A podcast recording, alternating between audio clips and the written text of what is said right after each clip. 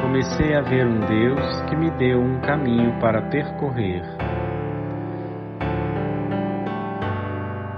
Fui educado na Igreja Católica, com a ajuda de meus pais e catequistas, numa data já bem distante, e por pessoas de idade que me incutiram a noção de que Deus existia para castigar os infratores e pouco mais. Iniciei a leitura de A Verdadeira Vida em Deus, ditados de Jesus a Vassula, por intermédio de um familiar, Sr. Antônio Palhares, residente em Brasília.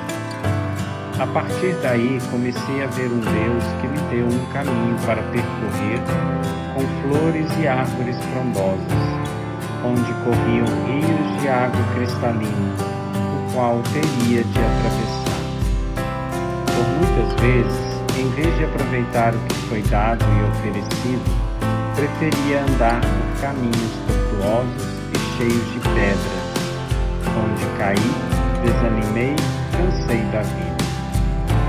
Mas acabei por aprender que, quando errava, quando escolhia caminhos impróprios e quando estava desanimado, sempre tinha alguém que me procurava. Consolava dava a mão para me levantar, me indicava o caminho certo, sem me recriminar, conhecendo as minhas fraquezas. Neste Deus em quem acredito e a quem recorro como meu amigo, sempre disposto a ajudar. Rogério Rodrigues, Brasil.